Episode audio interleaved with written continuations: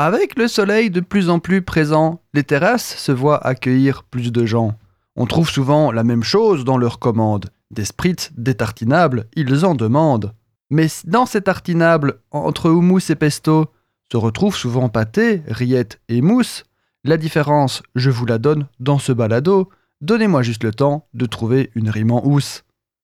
Couscous. La différence entre pâté, rillettes et mousse se retrouve simplement dans la texture. Le premier est entre guillemets brut, le second est effiloché et le troisième est réduit en purée. Une terrine, c'est simplement un pâté cuit dans une terrine. Évidemment, ça mérite un complément d'information.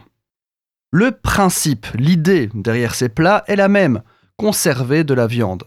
Il faut s'imaginer les temps anciens dépourvus de frigo. Les familles possédaient souvent un cochon qui était tué une fois engraissé. Et il fallait donc réussir à récupérer toute la viande disponible et la conserver afin de ne pas gaspiller. Au niveau de la préparation, pâté, terrine, rillettes, même combat.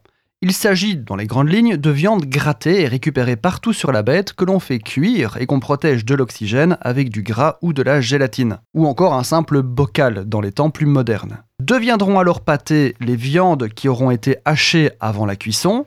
Les rillettes seront des viandes plus grossières qui vont se détacher à cause de la longue cuisson. Et les mousses seront passées au mixeur et seront parfaitement lisses avant la cuisson. Et c'est indifférent de la sorte de viande ou de poisson les rillettes ne sont pas automatiquement au poisson et les pâtés à la viande, comme j'ai souvent entendu. Comme je le dis souvent, les goûts de ces différents mets obtenus sont à la base une conséquence et non un but.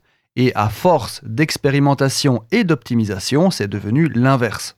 Donc voilà, la différence entre pâté, rillettes, terrine et mousse se trouve tout simplement dans la texture ou dans le plat qui les contient.